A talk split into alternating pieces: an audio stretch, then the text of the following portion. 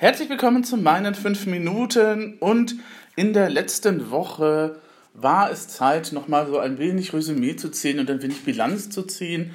Ähm, ich hatte ja in der letzten Folge schon irgendwie aufgeregt abgebrochen, ähm, eben halt so zu sehen, einen Aktivitätslog eben halt zu führen, wobei ich dann festgestellt habe nach zwei Tagen, ähm, dass das bei mir nicht funktioniert. Ähm, es mag Leute geben für diesen Aktivitätsblog, für Bewerbungen durchaus sinnvoll ist, so sie eintragen, was sie eben halt gemacht haben. Ähm, da aber Social Media mein Job ist und ich dann eben halt nicht nur beruflich, sondern auch persönlich in den Netzwerken unterwegs bin, fließt das eine in das andere bei mir über. Und wenn ich jetzt tatsächlich für jeden Tweet und für jedes Posting dann irgendwie einen Beitrag machen würde in dieses Formular, dann wäre ich garantiert somit, das würde mehr, viel mehr Zeit verbringen, als ich Effektivität, effektiv dann eben halt ähm, dann einsetzen könnte. Ähm, es hat sich einiges getan, beziehungsweise einige Entwicklungen sind jetzt abgeschlossen, beziehungsweise fangen jetzt neu an. Ähm, ich habe bemerkt, ähm, dass ich mich vielleicht, also dass ich mich bewusst von manchen Projekten nicht richtig verabschiedet habe. Das betrifft das Dortmunder U. Da habe ich tatsächlich auch, erkenne ich jetzt so im Nachhinein, ich habe da tatsächlich auch eine kleine Trauerphase hinter mir. Was aber ganz natürlich ist, wenn man eben halt so drei, vier Jahre eben halt bei so einem Projekt ist und praktisch ja eigentlich schon den Status ah, Städte und eben halt Jobs, ne? Das ist mit einer der Gründe, warum ich mich auch vom Dortmunder U getrennt habe, weil ich da langfristig eben halt, es ist ein war ein netter Job und es hat mir viel gebracht und ich habe viel gelernt, aber ähm,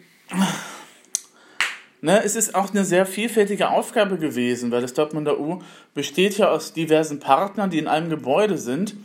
Und du musst dann eben halt versuchen, diese ganzen Sachen und ähm, eigenen Bestrebungen, die Partner dann ja auch haben, ne? ist halt wie im, im normalen Leben auch. Du hast ein großes Unternehmen, du hast eine Dachmarke, wie zum Beispiel Edeka. Aber Edeka hat halt viele kleine unterschiedliche Lädchen. In dem einen gibt es dieses regionale Produkt, in dem anderen gibt es das regionale Produkt. Habe ich jetzt neulich auch nochmal beim Einkaufen festgestellt, ähm, dass es diverse Dinge tatsächlich nur in einem Edeka gibt oder nur in einem Rewe zum Beispiel. Und ähm, das Dortmunder U ist dann halt so die Obermarke, unter der das Ganze läuft.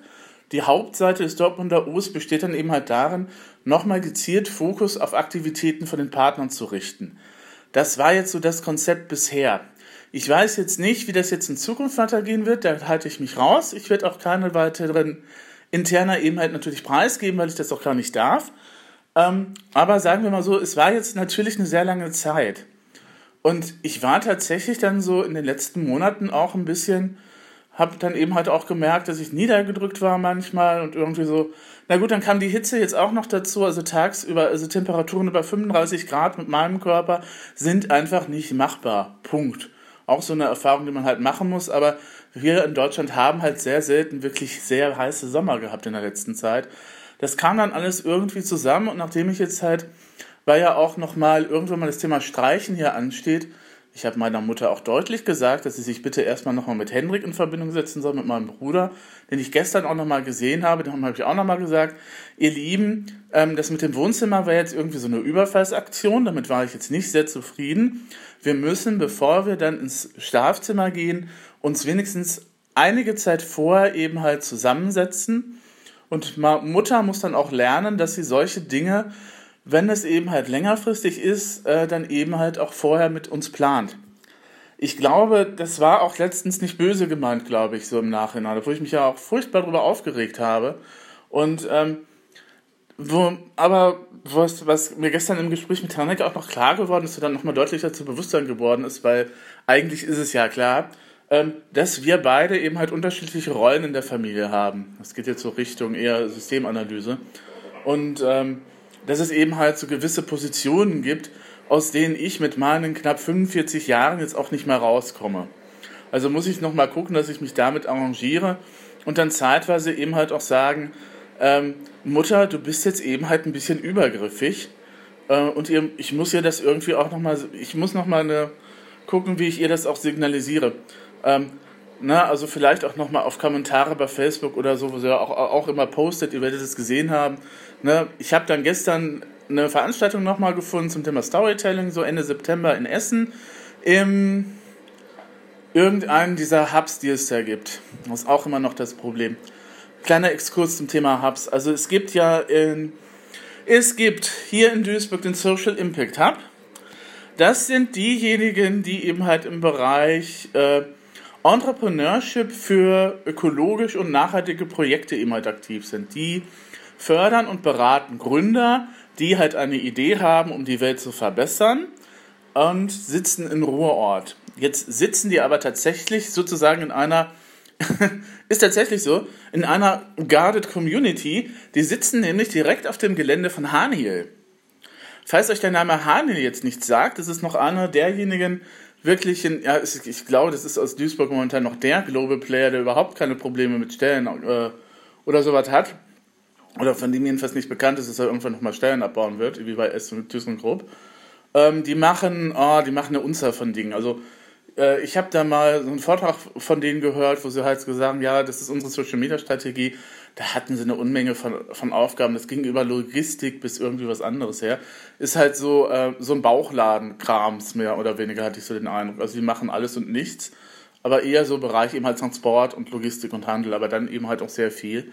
Und ähm, es ist natürlich dann nett, dass du dann eben halt sagen kannst, okay, wenn ich dann eben halt und das ist jetzt auch so ein Aufruf, ein kleiner Aufruf für alle diejenigen, die jetzt sagen, okay, ich möchte eben halt gründen, ich möchte, habe eine Idee, die zusammenhängt mit äh, Frieden, Gerechtigkeit und Bewahrung der Schöpfung, also auch Kernthemen der Kirche natürlich.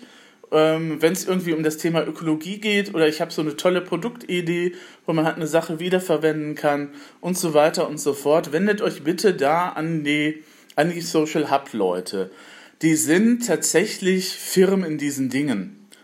Was mich immer ein bisschen ärgert, ist, dass die sich dann eben halt, weil sie in Ruhrort sitzen, ähm, für alle diejenigen, die jetzt nicht aus Duisburg kommen, das muss ich auch nochmal gesondert erklären, Duisburg ist halt sehr lang gestreckt und durch den Rhein getrennt. Ne? Also wir haben eine große Fläche so in die Länge, Breite nicht so ganz. Und äh, wie das ja so ist, diese einzelnen Stadtteile haben ja immer so ihre eigene Geschichte. Ne? Die sind ja dann irgendwann mal eingeweidet, eingemeindet worden eben halt. Und im Ruhrort war lange Zeit ein eigenständiges kleines Städtchen. Diese Kultur und diese Denke hat dann natürlich auch immer noch da ihn, ne? Also, ne, die Leute, die dann halt da sind, weil sie lange Zeit ja auch tatsächlich eben halt abgetrennt worden waren ähm, durch den Rhein, also konnte man nur mit den Schiffen rüber und so weiter und so fort, hat sich dann eben halt ähm, dann eine eigene Kultur und eine eigene Szene entwickelt. Ähm, wenn ihr mal guckt, Kreativquartier Ruhr, ähm, da müsste Duisburg Ruhrort auch auftauchen. Ähm, wobei jetzt die Frage ist, wie man Kreativquartier definiert und was man damit anfangen möchte. Ähm, dann könnt, dazu könnte ich auch noch mal eine Menge sagen, da könnte ich auch noch mal eine Menge Kritik üben, aber ich halte mich mal an dieser Stelle zurück, weil es hier erstmal nur um die, um die Auseinanderlegung dieser blöden Hub-Geschichten geht, die wir im Ruhrgebiet haben, die mich auch immer in Verwirrung stürzen. Deswegen machen wir das jetzt mal kurz durch. Also, Social Impact Hub, die sitzen in Duisburg in Ruhrort, die sitzen in Berlin, die sitzen auch an ganz vielen anderen Stellen. Ich hatte mich bei denen vor einiger Zeit mal auf die Stelle des Social Media Managers beworben, auch für Duisburg direkt. Hab dann eben halt eine Absage bekommen. Ich weiß auch nicht, woran es lag. Vermutlich war ich denen nicht grün genug, weil ich dann eben halt für so böse soziale Unternehmen wie dann halt die Stadt Dortmund eben halt gearbeitet habe oder was weiß ich. Also ich glaube, ähm, wenn man da eine Stelle sucht, wäre es vielleicht besser, wenn man tatsächlich aus diesem ökologischen Umfeld kommt. Also wenn ihr ein Konto bei der GLS Bank habt und euch für die grünen Themen der GLS Bank interessiert, ich glaube, da wäre so die Schnittstelle. Ich glaube, die GLS Bank arbeitet mit denen auch zusammen. Weiß ich jetzt aber nicht. Müsste ich rufen, nochmal fragen. Ähm, genau. Also das sind die grünen Gründer, die dann eben halt auf ihrer eigenen Insel mehr oder weniger so abgemerkt ähm, dann vor sich hin murmeln und werken und die offensichtlich auch keinen Social Media Manager haben oder einen, der sich jetzt gerade in Einarbeitung befindet oder einen, der seinen Job einfach nicht gut macht. Weil selbst wenn man denen halt auf Twitter folgt, was ja relativ noch algorithmenfrei ist, ähm, du kriegst von denen nichts mit. Ich weiß gar nicht, ob wir auf Twitter überhaupt einen Account haben, aber ich glaube schon. Ähm, ich hab, ich muss regelmäßig auf deren Seite tatsächlich manuell auch nochmal gucken, weil obwohl ich da like, obwohl ich da kommentiere, obwohl ich dann eben halt auch nochmal nachfrage bei einigen Events, weil das ist dann auch nicht immer so ganz klar, ähm, weil die, die Events sind dann eben halt platzbegrenzt und für diese Plätze gibt es halt Tickets. Die Tickets sind meistens eben halt umsonst, aber nicht immer. Und da muss man dann eben halt dann nochmal gucken und so weiter und so fort. Aber anstatt, dass man das in die Textbeschreibung des Events schon mal reinpackt irgendwo, nein, man muss dann auch nochmal klicken. Manchmal gibt es da auch wirklich keinerlei Informationen. Also wer immer da jetzt momentan seinen Job macht oder seinen Job auch nicht macht, vielleicht ist die Stelle auch noch offen, ich habe es nicht gesehen, ähm, gehört auf jeden Fall nicht zu denen, wo ich sagen würde, dass die eben halt fähig sind. Wobei, wie gesagt, es ist so eine eigene kleine Welt da unten in Ruhrort für sich.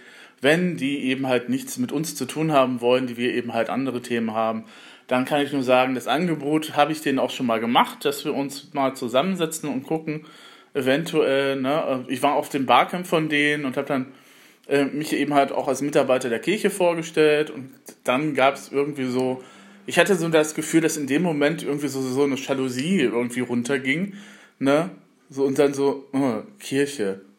Was macht denn Kirche mit grünen Themen? Ne? Und dann, vielleicht spielt das jetzt mit so eine persönliche Empfindung bei mir jetzt auch noch mit, ne? Dass ich da nicht so die Beziehung zu diesen Leuten habe. Aber wie gesagt, Kirche beschäftigt sich seit 1983 mit dem konziliaren Prozess, der noch längst nicht abgeschlossen ist. Wir haben in Neudorf das eine Weltlädchen hier wo die Öffnungszeiten total auch unübersichtlich sind, aber wie gesagt, das gehört zur Gemeinde Neudorf West und da ich zur Gemeinde Neudorf West nicht mehr angehöre, möchte und aus persönlichen Gründen möchte ich da auch keinerlei Kritik mehr üben, sondern das alles eben halt abgeschlossen lassen. Zum Thema abschließen dann eben halt. Ne? Dann sind wir wieder beim roten Faden dieses Podcastes. Und ähm, das ist das Social Impact Hub. Es gibt jetzt auch noch zwei Dinge, die ich auch immer durcheinander bringe und ich weiß jetzt auch nicht, ob ich sie richtig jetzt erkläre. Ich kann es nochmal im Nachhinein vielleicht nochmal versuchen. Es gibt einen Social Hub Ruhr, für deren Veranstaltung habe ich mich jetzt angemeldet. Das ist, glaube ich, ein Coworking Space, der in der Hollestraße sitzt. Also das müsste in Richtung vom sein in Essen, unweit vom Hauptbahnhof auf jeden Fall. Und dann gibt es noch den Hub Doppelpunkt Ruhr.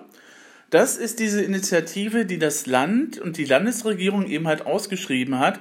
Ich glaube, sie veranstalten auch die digitale Woche fürs Ruhrgebiet, von der ich jetzt in Duisburg nichts mitbekomme, weil es offensichtlich niemanden in Duisburg gibt, der eine Veranstaltung zu diesem Thema bei den Leuten angemeldet hat. Warum sollte man das auch tun, wenn man eben halt digital arbeitet und in Duisburg ist und im Ruhrgebiet sitzt? Ich weiß es ja auch nicht. Es könnte einem durchaus Vorteile bringen, wenn man sich eben halt miteinander vernetzt. Aber das ist dieses Thema, das mich immer noch leidig beschäftigt. Dieses, ähm, wir kriegen in Duisburg einfach nichts, nichts, niemals nichts gebacken. Punkt. Es gibt einige aktive Leute, mit denen ich gerne zusammenarbeite, die ihren Ursprung hier haben. Ähm, Rufen zum Beispiel, aber wo ist Rufen? Rufen arbeitet bei der GLS Bank in Essen, da macht das Marketing da. Bochum, sorry. Rufen ist nach Bochum gegangen für seinen Job als Social Media Manager. Ähm, Frank Tendler, na gut, Frank ist Oberhausener, also na gut, aber dem liegt auch immer viel an Duisburg. Er hat für Duisburg unendlich viel getan und was macht er? Er arbeitet nicht in Duisburg. Ähm, es gibt in Duisburg zwar auch Agenturen und es gibt ähm, beim Social Media Stammtisch habe ich dann auch erst festgestellt, dass es tatsächlich auch kleinere Agenturen überhaupt gibt. Ne? Also das war vorher, also die ganzen Jahre, in denen ich in Duisburg lebe, habe ich nicht gewusst, dass es kleinere Medienagenturen gibt, die sich mit Social Media beschäftigen. Das ist dann halt im KDMU-Bereich. Aber da hier ja auch nichts, was wir, das war ja auch eine der Forderungen, die im Kulturentwicklungsplan jetzt drinsteht und die der Rat eigentlich umsetzen müsste. Das ist auch noch nicht geschehen bisher. Das wird wohl auch nicht so schnell sein dass wir gefordert haben, wir wollen eine Übersicht haben von allen Akteuren, die in der Weiterbildung beschäftigt sind und die irgendwie was mit dem Thema zu tun haben, damit wir da eben halt Ansprechpartner sind. Jetzt kann man sagen, okay, es gibt sowas wie die Creative Stage, es gibt dann eben halt von der äh, Duisburger äh, GFW auch ausgerichtet. Und die Leute bei der GFW sind super nett, ich kenne die ja auch persönlich weil mir jetzt wieder auffällt, welche Leute ich überhaupt persönlich kenne. Ich müsste das auch nochmal als positive Stärke bei mir nochmal irgendwie niederschreiben. Ähm, gutes Netzwerk. Ähm, wo ich dann eben halt sage, ja, ne, also mehr als die jetzt Energie da reinpowern, und die sind ja dann, das ist ja dann auch wieder das Problem, das ist ja so eine Public-Private Partnership mehr oder weniger. Sie sind eine Tochterfirma der Stadt. Und dass die Stadt momentan hier in Duisburg andere Probleme hat als äh, sich eben halt um das Digitale zu kümmern, ist auch klar. Also die haben jetzt diesen Masterplan aufgesetzt, da gibt es Arbeitsgruppen, da halte ich mich komplett raus, weil ich schlechte Erfahrungen gemacht habe mit der Bürgerbeteiligung hier in Duisburg. Das habe ich auch bei Facebook ja auch geschrieben, wenn mir da folgt, wird es gelesen haben. Und ähm, da muss ich dann halt sagen, Duisburg ist eben halt immer eine Stadt der verpassten Chancen. Und das hat die Politik im Rathaus zu verantworten. Das ist mit dem Link, der ja auch seit zwei Jahren mittlerweile, also zwei Amtszeiten eben halt hier sitzt, nach dem großen Bruch nach der Love Parade, ist es auch nicht viel besser geworden. Und immerhin haben wir ja, das kann man ja schon mal als Völker buchen, eben halt äh, den Krützberg, der sehr, sagen wir mal, äh, sehr strange ist. Also, das ist der Dezernat für Kultur und eben halt Jugenddingen. Äh, ähm, dem bin ich dann auf diesem Barcup eben halt begegnet, das die Stadt ausgerichtet hat. Und ich habe mir dann gesagt, ach, haben wir irgendwann gesagt, kritisierst du das, gibst du dann noch mal Feedback oder lässt du dann die Leute einfach mal un im Unwissen sterben? Ach, weil die Leute wissen doch, dass ich auch Barcamps mitorganisiere oder dass, dass die GFW auch erfolgreich ein Barcamp organisiert hat, bei dem ich mit beraten habe zum Thema eben halt, der, damals ging es um das Thema Coworking, das sich in Duisburg auch nicht etabliert hat. Ähm, da kommt aber demnächst dann eben halt ein Anbieter, der dann eben halt aus einer anderen Stadt eben halt kommt und macht dann hier eine Zweigstelle auf, anstatt dass eben halt ähm, das Potenzial, das da ist, ähm, halt gefördert wird von der Politik. Das werfe ich der Politik auch immer wieder vor und zwar so lange, bis sie das irgendwann mal kapiert, hoffe ich, ähm, dass Duisburg eine Stadt der großartigen Chancen ist, weil Duisburg ja tatsächlich so in der Mitte des Pots liegt, mehr oder weniger. Deswegen ist Duisburg ja auch Logistikhauptstadt mehr oder weniger. Deswegen gibt es ja diese Route China-Duisburg, Duisburg-China. Weil eben halt das alles hier so gut ist. Ne? Nun ist Logistik und Transport und sowas ist ja nicht das, was Kulturwirtschaft hier haben, eben halt ist, sondern das ist Technik. Ne? Ähm, vor kurzem ist dann mir auch nochmal irgendwie so ein, so ein junges, nettes Team irgendwie aufgefallen, das dann gegründet hat. Ähm, die kommen aber eher so aus dieser Tektrum-Szene. Ne? Da, ähm, Tektrum ist dann eben halt so, das, was die GFB anbietet, du kannst dir da ein Büro auf Zeit mieten. Mit der Idee habe ich lange Zeit gespielt, habe dann auch gesagt, also ich kann von zu Hause aus sehr gut arbeiten. Ich habe auch meine Abwechslung mit der Kirchenmusik jetzt, mit den ganzen Sachen, das ist okay so. Momentan, wie es jetzt sich so rauskristallisiert. Und von daher, ähm, ja, ne? also das ist eben halt so die Stärke von Duisburg, ist Logistik und Technik. Und darüber wird eben halt vergessen, dass eben halt auch diese Kultursachen, die hier eigentlich unheimlich wichtig sind, das Lehmbruck-Museum hat jetzt eine Auszeichnung bekommen für irgendwie Architektur. Das war ein einzelner Artikel irgendwann mal in der, in der Watz, aber dass das jetzt großartige Wellen geschlagen hätte oder dass jetzt die Politik gesagt hätte, wow, das ist super, dass dieses Museum eine Auszeichnung bekommen hat oder dass der Kurzberg da selber irgendwie nochmal tätig geworden ist. Ne? Keine Chance, keine Spur. Ja, gut, jetzt muss man auch sagen, momentan haben wir ja diesen Skandal mit den Behindertenwerkstätten hier, ne, mit der Leiterin und dem Gehalt und da weiß ich jetzt auch keine Details, weil ich mich mit manchen Themen auch wirklich nicht beschäftige, beziehungsweise da ich ja auch keine Printzeitungen beziehe, sondern eben halt nur diese ausgewählten Artikel eben halt der Regionalpresse eben halt lese, ähm, muss ich dann auch sagen, ja, ne, da kann man sich auch nur enthalten. Da kann man eine Meinung dazu haben, da kann man auch keine Meinung dazu haben. Ich halte mich da mal raus, weil das nicht mein Thema ist. Also, ähm, ich finde, dass äh, solche Initiativen wie As, wie Wendy, wo dann eben halt Sachen her auch verkauft werden, die von Behinderten hergestellt sind oder wo Behinderte halt auch integrativ mit eingebunden werden. Ähm, beim Kleinen Prinzen ist das ja der Fall. Das ist ja ein Restaurant, der eben halt so mit Integration und Inklusion eben halt arbeitet, dass das ein enorm wichtiges Thema ist, was auch schon wieder von der Bildfläche der Politik verschwunden ist hier in Duisburg, für die Schulen übrigens. Und ähm, dass das eben halt sehr wichtig ist, dass man den Leuten, mit den Leuten respektvoll umgeht wenn sich da jetzt irgendwie eine Leiterin eben halt unrechtmäßigerweise eine Gehaltszulage gegönnt hat, dann ist das jetzt so ein Thema, das dann eben halt momentan eben halt sehr viel Schrecken und Verwirrung eben halt in der Verwaltung stiftet oder da in den Strukturen. Aber damit habe ich ja jetzt persönlich nichts am Hut. Sag mal, wo war ich jetzt eigentlich? Ach so, ja, Ruhepunkt Hub. Genau, das ist diese Initiative von der Landesregierung, ähm, die halt gesagt hat, wir möchten diverse Hubs im, im Landes, in NRW eben halt aufrichten. Ne? Es gibt einen, glaube ich, in Köln oder in Bonn. Ähm, die haben dann eben halt, etliche Städte haben sich beworben und ähm, etliche Städte, und dann hat das Ruhrgebiet gesagt, also es hat ja irgendwie keinen Sinn, wenn sich jede einzelne Stadt bewirbt. Ähm, wir bringen mal Essen ins Spiel. Ne? Also ähnlich so wie damals Ruhr 2010, da war Essen ja auch so ein Mithauptveranstalter mehr oder weniger, stand Essen dann fürs Ruhrgebiet. Die Idee an sich ähm, eines Hubs, der dann eben halt bestimmte Themen nochmal fördert und in den Fokus richtet, ähm, finde ich auch gar nicht mal so schlecht. Das dient der Vernetzung und ist alles gut. Ich habe dann aber nur so im Vorfeld Kritik geübt, weil ich, die, weil ich diese Leute dann auch tatsächlich nicht wahrgenommen habe. Und ich nehme diese Leute auch, wie beim Social Impact Hub, auch momentan nicht wahr, obwohl ich immer eifrig eben halt die Aktivitäten monitore, weil man muss ja auch wissen, was eben halt so vor sich geht. Jenseits des Unperfekthauses, in das ich seit einer gewissen Sache auch keinen Fuß mehr setze, da bin ich dann konsequent. Ähm, und so weiter und so fort. Und ich kann ja meine Meinungen auch relativieren, oder, na, aber ähm, ich habe auch keine Lust, und das ist es ja, das ist ja diese, das Problem des Konzeptes, was, glaube ich, die Leute nicht gesehen haben, ist, dass ich, wenn ich eben halt gründe, eben halt ähm, dann ja meine Ansprechpartner in der Stadt suchen muss, wo ich eben halt mein Unternehmen gründe. Nehmen wir mal an, ich bin Duisburger Gründer und mache jetzt irgendwas mit digital. Okay, dann werde ich mich natürlich jetzt mal umgucken und fragen, wo gibt es denn überhaupt Möglichkeiten, sich zu informieren.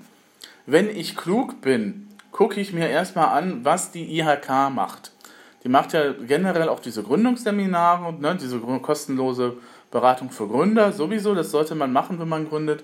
Und ähm, die IHK kann dann eben halt auch schon mal sagen, okay, ne, sie sind dann eben halt für diese IHK-Geschichte, IHK-Beitrag, den man da entrichten muss, eben halt nicht, nicht dabei, weil sie eben halt ein freier Beruf sind. Ähm, aber da lernt man auch erstmal schon mal Leute kennen, die eben halt aus anderen Bereichen kommen. Ich finde das immer sehr, sehr spannend. Ich habe da ein, zweimal an solchen Sachen teilgenommen, auch wenn ich jetzt die persönlich nicht gründe natürlich. Aber wie gesagt, in Deutschland braucht man ja für alles Zertifikate und Teilnahmebescheinigungen. Ähm, das ist dann eben halt so eine Leidenschaft von mir, solche Dinge auch manchmal zu sammeln, wer weiß, wofür es gut ist. Ähm, und so weiter und so fort. Ne? Also, ne? und ähm, nochmal zurück zum Thema Gründen. Ich brauche einen Ansprechpartner in der eigenen Stadt. Ich kann natürlich hinfahren nach Essen, um mir erstmal einen Überblick zu verschaffen. Ähm, aber, ähm, beziehungsweise, wenn ich da, da ein Kursangebot ist zum Thema Gründen oder was mich interessiert, ist das ja in Ordnung. Aber ich muss ja mit den Leuten zusammenarbeiten, die ja in der Stadt vorhanden sind. Und nicht mit den Leuten in Essen. Und ähm, ich weiß nicht, inwieweit da Informationen zwischen den Partnern hin und her laufen oder wer dafür zuständig ist. Ich habe nur den Eindruck, und widersprecht mir bitte, wenn dem nicht so sein sollte, weil Confirmation Bias ist ein Thema, das mich momentan auch ein bisschen beschäftigt. Ich habe den Eindruck, dass Essen ähm, halt die Sache überstrahlt. Also, dass diese Ruhrgebietskonnektion, diese Ruhrgebietsconnection, was auch immer man da sagen muss, ne, wo man sagen muss, okay, es gibt zwar einen zentralen Standort, wo alle Informationen zusammenlaufen, aber es gibt dann eben halt auch irgendjemanden, der dann eben halt Ansprechpartner bei der Stadt ist, wo man sitzt, ähm, der dann eben halt einmal auch sagt, wie man sich dann anmeldet beim Gewerbeamt und sowas, ne? Ähm, dass das irgendwie nicht funktioniert. Ähm, deswegen glaube ich, wird Essen momentan eben halt, wenn du, wenn du Ruhrhub sagst, dann fehlt den meisten Leuten Essen ein. Den fällt nicht das Ruhrgebiet ein, den fehlt nicht irgendwas anderes ein. Die meisten Leute denken halt an Essen das ist schön für Essen. Ich freue mich immer, wenn Städte gutes, positives Marketing machen. Na? Ich bin ja nächste, nächsten Monat auch tatsächlich dann eben halt in Essen, um, um dann nochmal einen Insta-Walk mitzumachen. Ähm, der findet ja dann auch bei der äh, EWAG heißen die mittlerweile, ne? Hat statt die öffentliche Verkehrsmittel. Es gibt die Kulturlinie in Essen, die wir dann abfahren werden, gemeinsam mit einer Menge von Leuten. Wir sitzen dann nett beieinander, beieinander, haben Akkus mit, schießen Fotos und stellen die ins Internet. Das ist das Thema, das ist so die Vorgehensweise des Insta-Walks. Ähm, immer sehr nett und obwohl ich auf Instagram jetzt nicht so aktiv bin, ähm, ist das immer auch nochmal so eine, eine Art, und Weise, Leute kennenzulernen. Na, aber ich habe den Eindruck, dass dann eben halt beim, beim Ruhrhub Essen, Ruhrpunkt Hub eben gesagt wird, okay, das ist halt in Essen und das sind Aktivitäten, die in Essen stattfinden und ähm, vielleicht äh, schreckt das auch manche Leute eher ab, dass sie sagen, also ich wohne jetzt in Dingenskirchen, äh, so am äußersten Rande des Ruhrgebietes, sagen wir mal haben, in Westfalen. Und, ähm, oder, nee, Moment mal, sagen wir mal Hagen in Westfalen, weil Hagen sich definitiv immer noch, habe ich neulich wieder mitbekommen, als Teil des Ruhrgebietes versteht, obwohl die ja eigentlich so an der Grenze sind zum Sauerland. Und ähm, Stell dir mal vor, du wohnst in Hagen und möchtest gründen und, für, und dir wird dann gesagt, ja, also für die ganzen Aktivitäten müssen sie jetzt immer nach Essen fahren. Das macht doch keiner. Aber wie gesagt, diese Kritik habe ich auch schon mehrfach geäußert. Ich weiß, dass es irgendwie nichts bringt, aber mich riecht das immer wieder auf. So. Zum Thema Abgrenzungen, um darauf jetzt nochmal zurückzukommen. Also ich hätte mich für irgendeine Informationsveranstaltung bei diesem, über irgendeinem dieser Hubs angemeldet. Ähm, und dann kam der Kommentar von meiner Mutter auf den Facebook-Beitrag von mir. Ähm, kostenlos? Fragezeichen. Und ich so, Mutter, du bist medienkompetent. Wenn jemand medienkompetent ist, und da kann ich auch stolz drauf sein, dann meine Mutter, die mit ihren 60 Jahren sowas macht, wie sich eigenständig den Firefox zu installieren, die ähm, immer eigenständig eben halt auch guckt, dass sie ihren Virenscanner eben halt auf Vordermann gebracht hat, die wenigstens ansatzweise versteht, was Social Media überhaupt ist oder was wofür es gut ist. Mein Vater nutzt das auf eine andere Art und Weise, da kann ich aber nichts zu sagen, weil mich das immer deprimiert, im wahrsten Sinne des Wortes und doppelten Sinne leider dann auch immer. Ähm, und ähm, sie ist ja auch generell bereit und die liest dir dann auch so Informationen durch und so. Die ist doch digital affin. Warum klickt sie nicht einfach auf den Link zu der Veranstaltung und warum klickt sie dann nicht auf Tickets? Zwei Klicks. Einmal auf die Veranstaltung klicken, einmal auf das Ticket klicken, um dann festzustellen, dass diese Veranstaltung wirklich kostenlos ist, weil sie im Rahmen dieser Starter Digitalwoche stattfindet. Die meisten Veranstaltungen, die bei dieser Woche stattfinden, sind halt kostenlos, weil es darum geht, eben halt Wissen zu vermitteln. Und das macht man am besten eben halt, ja, na gut, okay, wenn du sagst, okay, ich möchte dann halt auch, dass die Leute das irgendwie wertschätzen, dann nimmst du einen kleinen Beitrag dann eben halt dazu oder so, ne, damit das den Leuten was wert ist, ist ja auch so eine Strategie, die dann auch fruchtet. Und ähm, du dann eben sagst, wo ich dann eben halt den, äh, gestern die ganze Zeit überlegt habe, kommentierst du das jetzt? Was will sie? Will sie damit andeuten, dass du deine Finanzen nicht im Griff hast? Moment mal. Und dann so, ah, mit welchem Ohr höre ich denn gerade und mit welchem Auge lese ich denn gerade? Und ich habe dann einfach dann geschrieben, ja, das ist kostenlos und gut ist. Aber das ist halt dieses, diese ständige halt, diese, dieses, ähm, diese Mentalität, dass ich eben halt, weil ich ja die ganze Zeit mit meinem Gewicht zu tun habe und meine Eltern haben naja, dummerweise eben halt diese Diätkultur auch mit unterstützt immer. Also ich habe jetzt gerade angefangen, äh, das Buch von der Magda Albrecht zu lesen und ich musste nach den ersten 40 Seiten tatsächlich das erstmal zur Seite legen, weil das, wow, das hätte ich sein können. Echt? Wow. Schauderhaft. Doch, aber es ist tatsächlich so, dass, dass so diese Erfahrungen auch in der Schule und so im Alltag und ich bin ja auch tatsächlich schon mit irgendwie drei oder vier Jahren auf irgendwelche Abnehmsachen eben halt dann hab gekommen. Ähm, und ähm, ähm, wenn man jetzt nochmal zum Thema eben halt Geschichte macht und Familie und Systemaufstellung nochmal betreibt und wenn man sich dann halt auch nochmal Oh, meine Ahnen eben halt ins Gedächtnis ruft, ein wunderbares Fachbuch zum Thema, ähm, dass manche Sachen sich über Generationen vererben, abgesehen mal von Genen, sondern eben halt auch vielleicht psychologische Dinge.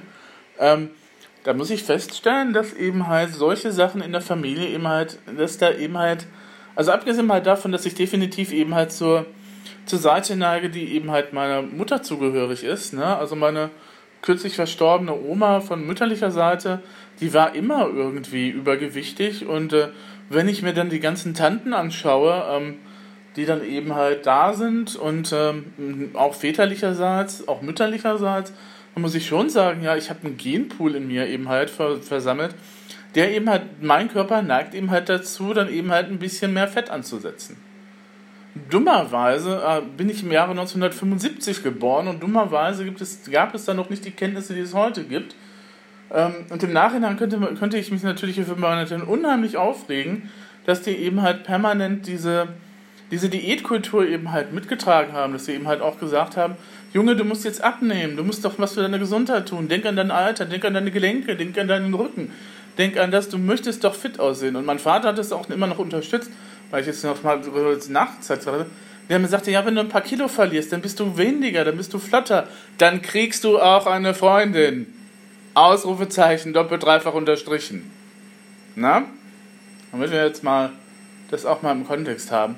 Und ähm, die ganze Zeit dann eben halt so diverse Abnehmprogramme und versucht und jeder, der sich mit Diäten beschäftigt, der weiß, dass sie sind ja diese neuen Erkenntnisse. Wenn du eine oder zwei Diäten gemacht hast, dann hast du deinen Körper ein bisschen auch verdorben, weil der Körper eben halt sich auf umstellt, der Stoffkreislauf wird langsamer und so weiter und so fort.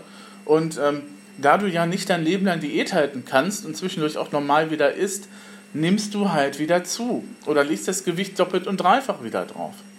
Ich versuche momentan diese ganzen Erkenntnisse auch nochmal irgendwie mal mehr oder weniger subtil an meine Eltern weiterzugeben, damit wir da vielleicht auch nochmal drüber sprechen, weil das auch so ein Thema auch immer noch ist. Dieses Junge, jedes Mal, wenn meine, ich mich mit meiner Mutter treffe, kommt irgendwann das Gespräch auf das Thema Gewicht.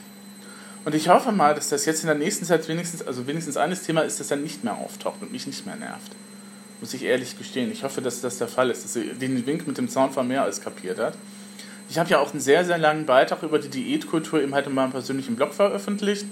Ähm, ich glaube nicht, dass das irgendwie jemand lesen wollen würde, aber ich kann ja auch keine Links aufgeben. Ähm, könnt ihr euch aber mal notieren. Ähm, also sucht einfach mal nach Diätkultur. Ich glaube, Google findet das momentan sehr gut, ähm, weil es in Deutsch wenig Artikel über diese, dieses Verständnis eben halt gibt. Also es wird in, im Buch von Magda Albrecht zum Beispiel tatsächlich auch schon mal erwähnt, ähm, aber ähm, normalerweise kommt, kommt, der Begriff ja eher in der Form des Englischen daher. Ähm, Diet Culture.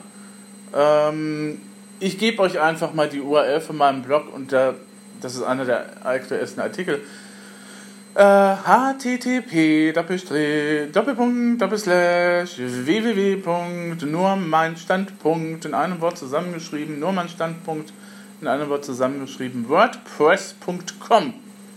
Und ja, ich habe keine eigene, ich habe zwar eine eigene Domain, die muss ich aber momentan, glaube ich, nochmal verlängern lassen. Ähm, aber die leitet auch noch auf diese Domäne um, weil ich vor einiger Zeit, vor einigen Jahren eben halt festgestellt habe, es ist einfacher, wenn irgendwie die technische Wartung irgendjemand anderer macht als ich. Und äh, auch, ich habe dann längere Zeit auch mal mit meinen Bekannten zusammengearbeitet und gesagt, einen eigenen Server und so. Es ist zwar sehr schön und es ist praktikabel für manche Menschen, für mich aber nicht. Und man kann ja auch von WordPress.com aus halt seine Sachen, wenn man eben halt später nochmal weiterarbeiten möchte, auf dem eigenen Server halt auch immer exportieren ne, zur Datensicherung. Also nur mal Standpunkt.wordpress.com äh, von der Diät Unkultur heißt der Artikel. Sehr lang. Ich habe mich da auch geflissentlich und gewissentlich eben halt mit dem Thema auseinandergesetzt, auch wenn ich jetzt zum Thema Ernährung ja nicht geschult bin und da auch keine Vorteil- oder Weiterbildung machen möchte. Ähm, ich hatte auch schon überlegt, dann eben halt eine Selbsthilfegruppe zu gründen, aber ich habe dann überlegt, okay, du bist wieder auf, die, auf, den, auf dem Volkerweg und äh, nee, das wäre dann eine Aktivität, die wirklich zu viel ist. Also momentan ähm, ist das, was ich an Aktivitäten mache, außerhalb des Netzes auch gut. Weil ich bin ja, ähm, ich hatte ja dann vor einiger Zeit festgestellt, das hat dann auch zum Crash im letzten Jahr fast geführt. Ähm, ich glaube, ich stand auch kurz vorm Burnout, ähm, dass ich dann eben halt zu viel mache. Ich mache gerne für Kirchenmusik, ich setze mich gerne für Themen ein. Ähm, ich muss aber für mich selber immer noch Grenzen finden und Grenzen setzen. Und dazu gehört auch, dass ich sage, öfter mal Nein sagen. Öfter mal sagen, okay, das ist ein nettes Angebot und ich könnte mir das zwar gut vorstellen, aber das ist aus Zeitmangel oder weil ich mir wichtig was wert bin, eben halt nicht machbar. Ne? Das ist dann eben halt so. Und ähm, deswegen sind die Aktivitäten jetzt weniger geworden. Deswegen gab es ja jetzt auch vor kurzem nochmal diesen Zwist eben halt mit meinem ehemaligen Kollegen aus der ehemaligen Gemeinde.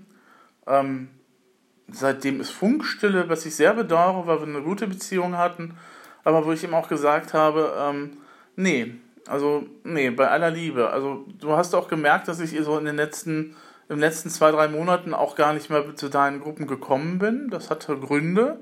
Ich habe dir einen langen Brief geschrieben, warum ich diese Gründe eben halt hatte. Wenn du diese Versöhnung und das Angebot zur Versöhnung nicht annehmen möchtest, dann ist das jetzt dein Problem und nicht mehr meines. Mehr als eine Brücke bauen kann ich auch nicht. Aber der gute Mann ist Siegerländer. Und Siegerländern hängt der Ruf nach, dass sie relativ stur, äh, wesenstreu dann eben halt gewisse Tugenden verfolgen. Ja. Also wie gesagt, darum tut es mir auch leid und darum habe ich ihm eben auch vielleicht ein bisschen getrauert. Und ich habe dann gestern, ähm, weil ich ja sowieso nochmal aufräumen musste, all, äh, sozusagen einen Scheiterhaufen der, der ähm, wie habe ich das gestern nochmal genannt? Ich habe mir das nicht mehr gemerkt. Eine, ähm, Scheiterhaufen der misslungenen Ideen errichtet. Also ich habe alle Papierunterlagen, alles, was irgendwie mit anderen Sachen zu tun hat, eben halt auf einen Haufen geworfen, weil das ist mir momentan sowieso, sowieso egal, wie es hier aussieht. Gäste werden vorgewarnt. Ähm, und ähm, habe dann eben halt dann halt alles eben halt äh, durchgeguckt und habe dann eben halt Sachen in den Papierkorb geschmissen. Ich habe auf dem PC heute nochmal einige Ordner gelöscht, die mit anderen Projekten zu tun hatten die nicht mehr da sind. Ich habe jetzt dann nochmal geguckt, was sind für Rechnungen auch nochmal zu bezahlen, die da eventuell aufgelaufen sind und wo das mit dem und mit dem ich, ich äh, mit dem Übernehmen vom äh, Kunden eben halt nicht, nicht geklappt hat. Und ähm, vielleicht war das lange Zeit auch mal fällig, eben halt ehrlich zu sich selber zu sein, zu sein und zu sagen, ähm, ich glaube auch, dass die Ausbildung, die ich jetzt in Essen angefangen habe und die ja auch schon längerfristig läuft, vielleicht nicht das Ziel ist oder vielleicht auch nicht das ist, was ich wirklich will. Und beim Aufräumen, um das jetzt nochmal abzuschließen, bin ich tatsächlich auch, auch nochmal auf Papiere gestoßen ähm, zum Thema Arbeitsorganisation und Zeitmanagement für Kirchenmusiker. Das sind jetzt so, ähm, ist jetzt nichts Ausgearbeitetes, sondern ähm, das ist tatsächlich ein Workshop gewesen, den ich bei der Chorfahrt vor zwei Jahren hatte. Also wenn du, wenn ihr bei der BKMS Kirchenmusiker werden möchtet, also wenn das euer Weg ist, für mich funktioniert das mittlerweile nicht mehr, habe ich festgestellt. Ähm, das ist aber auch nicht schlimm, weil, die, weil ich ja jetzt auch längerfristig, das ist mir auch, auch erst klar geworden, ähm, ich habe ja das, was ich wollte. Ich habe ja, beziehungsweise ich habe jetzt das erreicht, was ich eigentlich nicht wollte und was auch nie geplant war. Nämlich, ich habe eine feste Chorleiterstelle.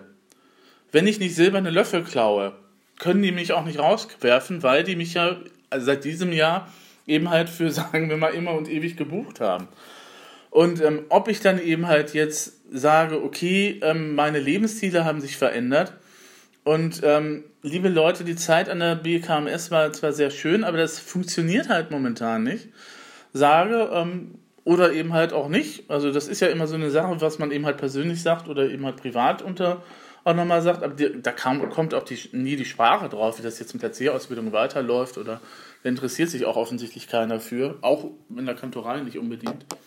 Ähm, wo ich dann auch noch immer sagen kann, ich muss aus, gesundheitlichen Gründen und da muss ich auch nochmal dran arbeiten, ähm, einige Sachen nochmal in Bewegung zu setzen, jetzt nichts Ernstliches äh, oder so, aber da müssen auch nochmal ein paar Sachen ausgeräumt werden. Ähm, wo ich dann auch sagen können muss, und da muss ich auch ehrlich zu mir selber sein, das muss ich lernen, sagen können muss, das ist jetzt nicht mehr das, was du möchtest. Also, Arbeitsorganisation Zeitmanagement Kirchenmusiker, Workshop eben halt, den, wir, den ich vor zwei Jahren halt hatte. Und da sind nochmal so die Essentials auf zwei, drei Sachen eben halt ähm, zusammengeschrumpft. Witzigerweise hat das die Frau meines ehemaligen Orgellehrers eben halt gehalten wie ich dann bei der Mailadresse das auch nochmal festgestellt habe.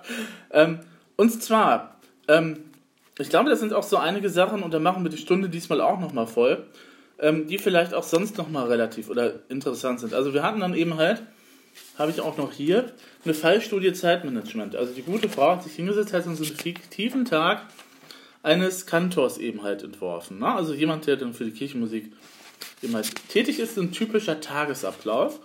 Und an dem haben wir uns dann abgearbeitet.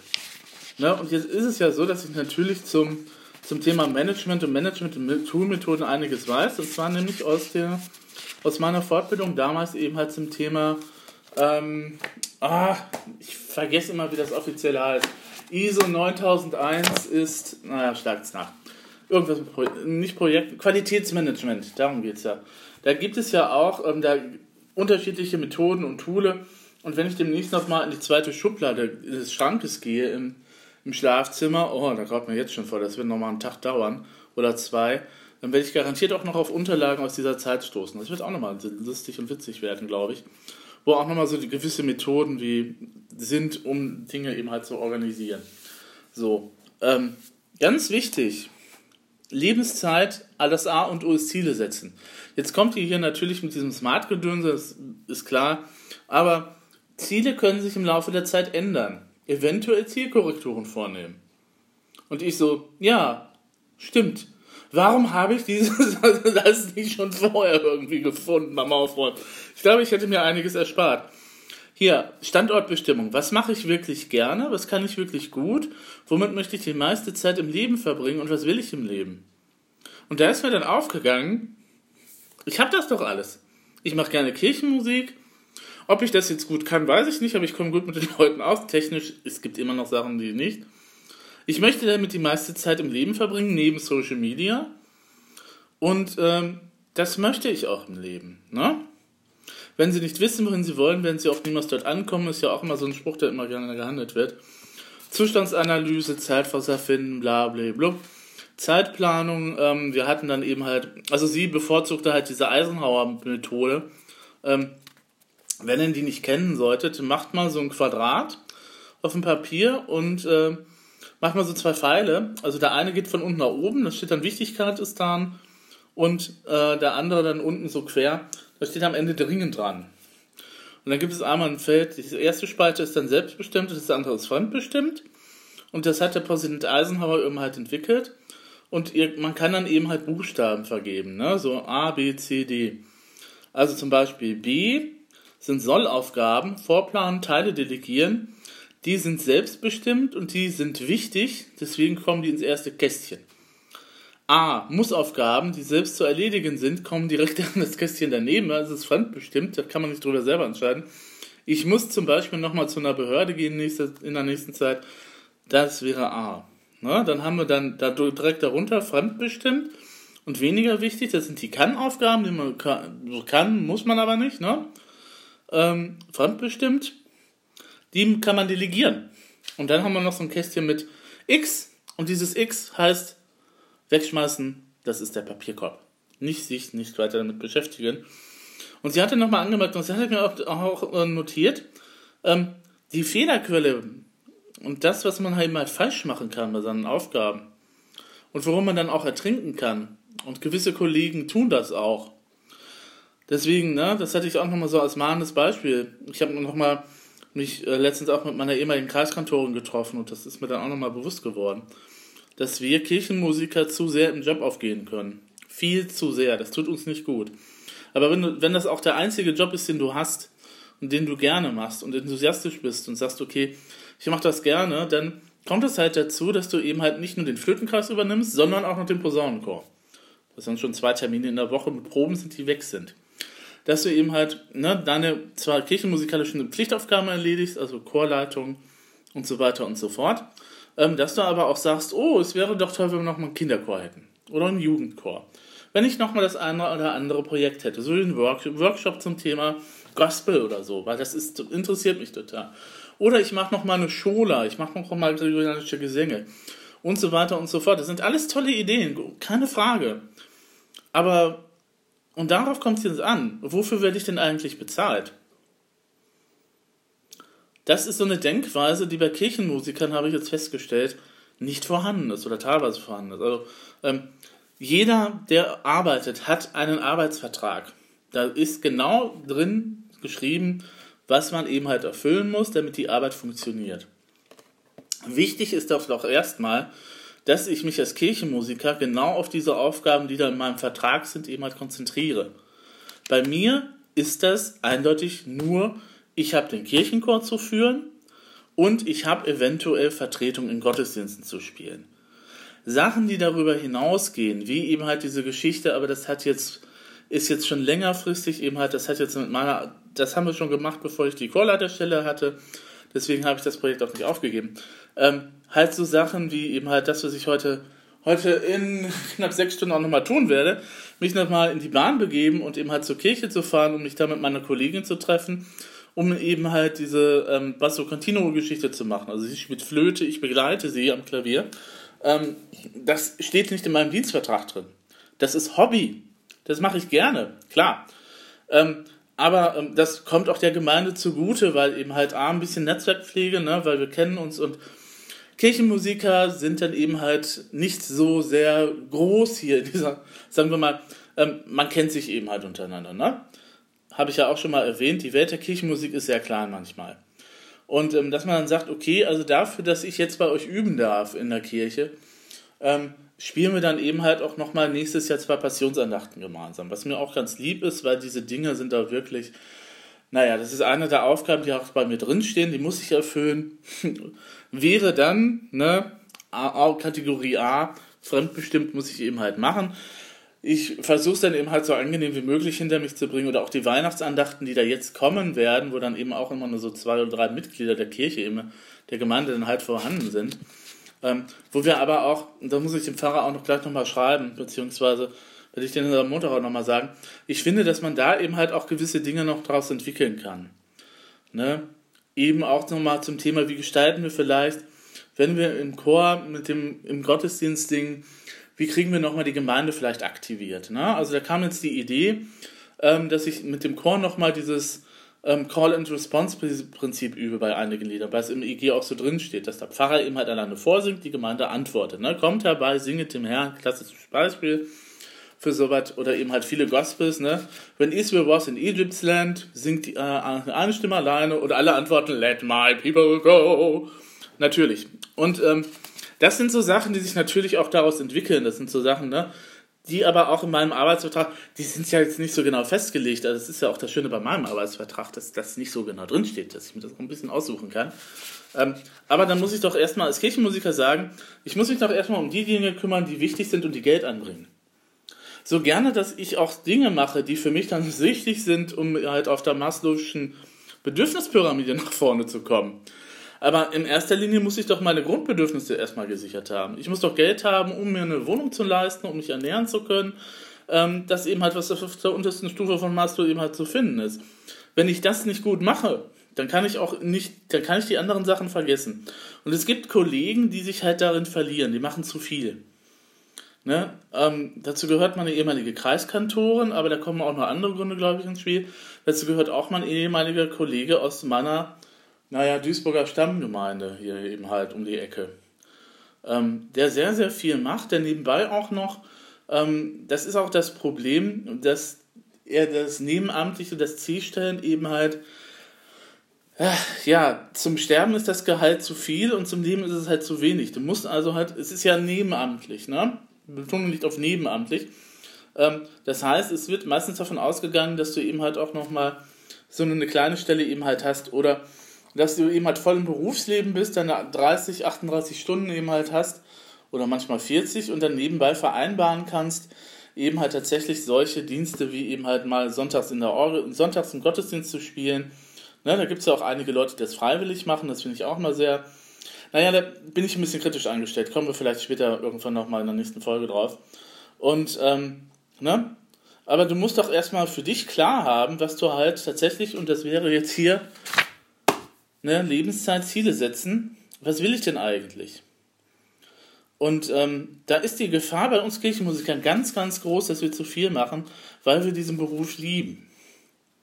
Das ist zwar schön und das ist auch besser, als wenn man eben, eben halt immer mit miesgrämigem Gesicht eben halt zur Arbeit geht. Ihr werdet solche Menschen kennen, bei denen man ständig den Eindruck hat, meine Güte, wechsel doch bitte einfach mal den Job oder kündige, damit ich nichts mehr mit dir zu tun habe, so auf Dauer. Ähm, aber ich muss das doch erstmal für mich klar kriegen, was ich meine Ziele habe. Und wenn das hier eben halt, halt jetzt momentan so aussieht, dass ich sage, okay, der C-Schein wäre zwar schön, aber ähm, momentan ist keine Stelle hier in Duisburg frei, die ich mit diesem C-Schein besetzen könnte. Momentan möchte ich das auch gar nicht, weil eben halt dann zu den Aufgaben, die ich jetzt in der Gemeinde habe, dann oder vielleicht bei anderen Stellenausschreibungen eben halt noch Sachen dazu kämen, mit denen ich dann die andere Seite meines Lebens, nämlich Social Media, einschränken würde. Also ich bin momentan, das habe ich auch erstmal rausfinden müssen, aktuell zufrieden. Ne? Ja, sicher, jetzt kann man sagen, okay, ne, ich nähere mich jetzt so langsam den, den Zeitpunkt zu, in dem dann eben halt eine gewisse Agentur ins Spiel kommt, was noch auch mal interessant sein wird, aber ich kann dann auch halt sagen, ich bin eben halt in der Kirche angestellt, ihr Lieben. Ich kriege immer mein Gehalt pünktlich zum 15. überwiesen.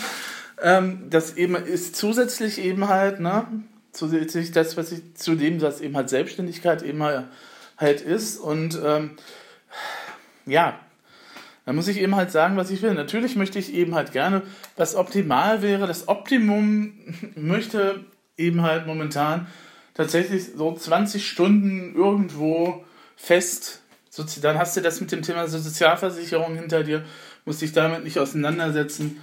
Ähm, das mit dem Thema Steuern und Selbstständigkeit, das ist Also es gibt immer so viel Papierkram, die man als Selbstständiger auch nochmal führen muss. Ich glaube, der eine oder andere kann da ein Lied von singen. Das würde auch alles wegfallen. Das würde eben halt outgesourced sozusagen, wenn man eben halt so dann nochmal sozialversicherungspflichtig wirklich beschäftigt ist. Also Kirche, mein Kirchenjob ist das eben halt nicht per se. Und ähm, wo ich dann sagen muss, ja, okay.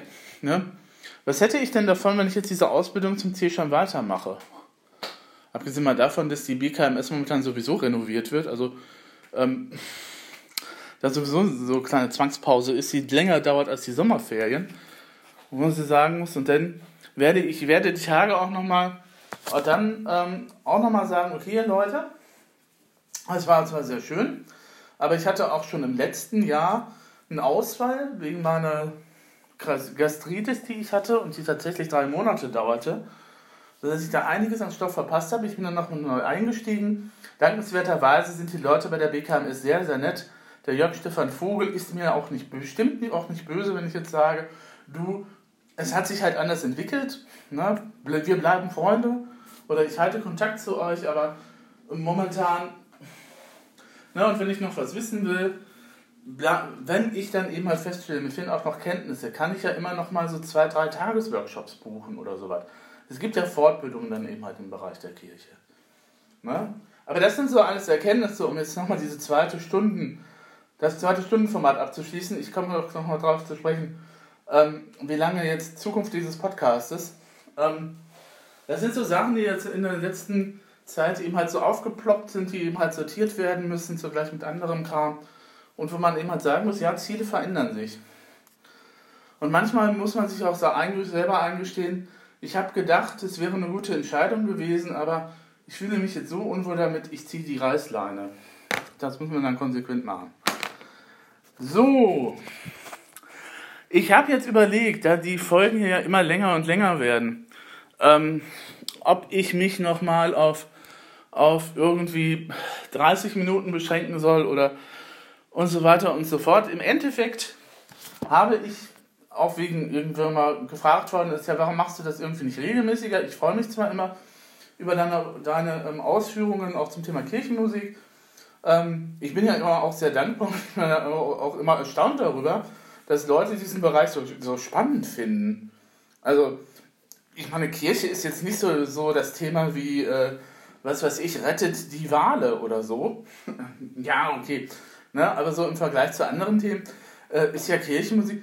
Kirchenmusik, ähm, na gut, Musik vielleicht an sich ist mal schon spannend, weil man ja viele Komponisten hat, die man eben halt auch so kennt. Ne? Bach, Pachelbel, ähm, diese ganzen klassischen Kram. Man kann auch Mozart auf der Orgel spielen, habe ich mal wieder festgestellt. Stücke für die Glasuhr. Oh, wunderbar, wunderbare Sachen. Ähm, nehme ich auch gleich nochmal mit, äh, wenn ich dann heute üben, wenn ich dann halt von einer Kollegin abgeholt werde gleich. Ähm, gleich ist auch gut, um sechs Stunden. Ähm, deswegen werde ich mich auch gleich nochmal in den Drucker begeben, in mein Büro sozusagen, in Anführungsstrichen. Ähm, ne, also klar. Und ähm, wenn ich dann, ähm, dann eben halt auch so aus dem Orgelkonzert rausgehe, dass so die Kollegen geben, ähm, bin ich mir dann auch zum Thema eben halt nochmal Schwächen bewusst, dass das mit dem Orgelspielen bei mir nochmal ein bisschen, ne, aber da kann ich eben halt separat Orgelstunden nehmen. Die Musikschule in Duisburg bietet das sogar an, das wusste ich nicht. Tja, soweit dazu. Äh, Zukunft des Podcastes. Ähm, äh, es wird keine feste Länge geben, es wird keine feste Längenbeschränkung äh, geben. Also Enker beschränkt das ja automatisch auf eine Stunde. Ähm, dann ist er halt so lang, wie es ist. Nein, ich werde auch keine weiteren irgendwie Angaben, äh, die Angaben werde ich auch nicht verlängern, sondern eben halt nur kurz Überschrift immer reinhauen und äh, dann vielleicht nochmal, ja, was ich machen kann ist, weil jetzt gesagt worden ist, ja, also manchmal ist dann eben halt schwierig festzustellen, was eigentlich das Hauptthema dieses Podcasts ist. Da werde ich nochmal ein bisschen dran arbeiten. Diese Episode ist halt so ein bisschen wieder gemischtes Ding, gemischtes Salatbuffet sozusagen. Ähm, da kann ich nochmal sagen, okay, das werde ich dann nochmal eintragen in die Description, ähm, worum es denn eben halt hauptsächlich geht. Aber andererseits, ähm, lasst euch einfach überraschen. Es gibt auch diese Abo-Dienste, wo man immer doch so eine Kiste bestellen kann äh, zu einem gewissen Thema. Loot Crate heißen die, glaube ich, in den UK oder so. Ähm, wo du eben zum Thema Fantastik dann eben halt jeden Monat eine Kiste bekommst, wo immer ein T-Shirt drin ist und was weiß ich noch so ein Kram. Das ist eben halt sozusagen dieses Format, das Format dieses Podcastes. Ihr werdet nie genau wissen, was euch in diesem Podcast erwartet. Ähm, lasst euch einfach immer überraschen. Ich glaube, wir brauchen mehr Überraschungen im Leben. Und ähm, deswegen bleibt das alles weiterhin, wie es ist. Ich werde diesen Podcast auch nicht umbenennen. Das hatte ich auch eine Zeit lang überlegt, weil ich dachte, na, fünf Minuten. Aber ähm, du kannst ja auch, äh, auch sozusagen, kann man das ja dann eben halt dann, äh, also metaphorisch eben halt gesehen, ne? du hast halt mal wieder deine fünf Minuten gehabt. Kennt ihr sicherlich auch als Sprichwort, ne? Und das habe ich in diesem Podcast sicherlich auch gehabt. Meine fünf Minuten. Gehabt euch wohl, bis zur nächsten Ausgabe, wir hören uns.